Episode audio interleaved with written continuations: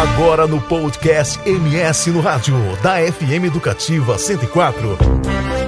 Você acompanha a entrevista do dia com os jornalistas Joel Silva e Eva Regina. E ontem nós falamos por aqui, Joel, sobre as inscrições para as oficinas da Semana do Artesão. Além dessas oficinas, muitas outras atividades estão previstas, como artesanato e palestras temáticas.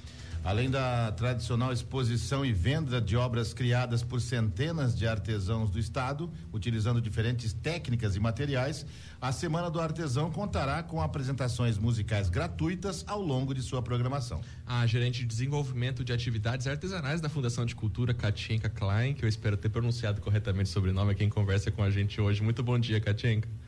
Muito bom dia. Tá certo a pronúncia do Thiago aí, Katienka? Tá, tá certinho, assim mesmo. É, e a gente está falando aqui muito da Rússia, né? Eu creio que esse sobrenome aí também tem uma tem um certo pezinho naqueles lados de lá, né? É, o nome sim. ô, ô, ô Katinha, fala pra gente, como é que tá essa programação da, da Semana do Artesão deste ano? As oficinas estão abertas a todo o público? Então, esse ano a 14 Semana do Artesão foi pensada de uma forma muito carinhosa, né? porque nós estamos com dois anos praticamente sem essa, essa experiência de comercialização direto ao público. Né? Nós tivemos 2020 que cancelar a Semana do Artesão. E o ano passado nós fizemos de forma online, que teve uma feira online, né? Os, os, as, os cursos de forma online. E aí agora esse ano a gente retoma com esse, essa esperança de a pandemia ter diminuído a, a quantidade de número de mortes.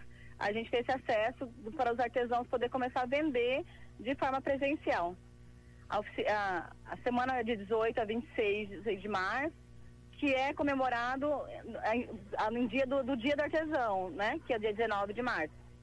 E Katienka, a gente viu aí também tem palestras na programação. E quais temas que os participantes eles vão encontrar? As palestras, vão, a, a, o evento vai ser praticamente focalizado no estacionamento do shopping Campo Grande, em frente da academia Minha Forma. Aqui a gente está com a exposição do artesanato e as oficinas também vão acontecer aqui e estão abertas ao público. As palestras também vão acontecer aqui no palco onde acontecem os shows. E, Katienko, você falou até agora há pouco, esse evento só foi possível aí porque as restrições impostas pela pandemia, elas estão acabando cedendo muito em razão da, da campanha de vacinação e da adesão da população à vacinação. O artesanato, ele também foi uma atividade é, que sofreu com os reflexos da pandemia. Como que a Fundação de Cultura atuou para amenizar esse problema? E o, teve algum suporte aí para os artesãos de modo geral? Então, o artesanato acho que foi um dos que mais foi prejudicado, né? Porque ele precisa vender e ele só vende contando a sua história.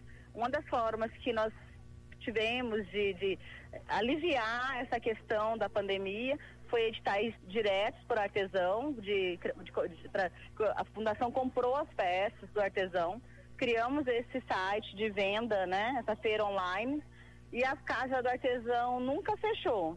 Né? Além de a gente teve os 15 dias de fechamento, mas depois a gente teve sempre a venda delivery.